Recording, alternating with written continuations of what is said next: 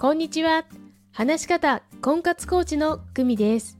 このチャンネルでは話し方を強みにして1年以内に独学で結婚するコツをお伝えしています。今日のテーマは60分無料お試しコーチング体験者のお声です。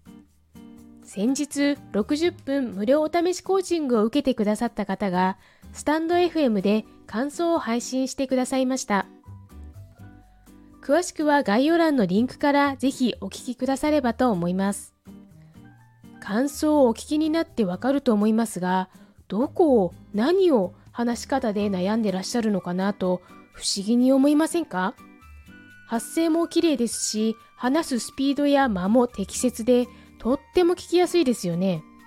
しかも気持ちがこもっていて、聞いている方へのお心遣いも感じられて、アッキーさんらしい話し方で素敵だなと思いました。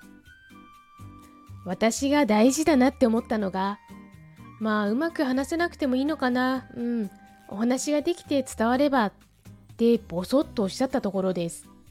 そこなんです。ビジネスでプレゼンをするかのようにうまく話さなければいけないっていう固定観念を外せた瞬間のように私には聞こえました。私がご提案するところがまさにその人らしさを強みにするってことです。私は別にアナウンサーでもありませんし、講演家でもありません。ましてや声のプロのボイストレーナーでもありません。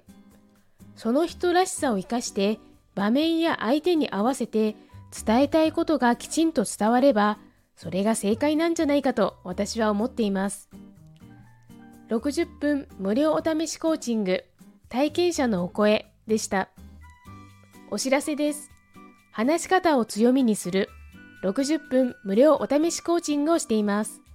概要欄のリンクからご連絡くださいね。いいね、チャンネル登録もお願いします。それではまた。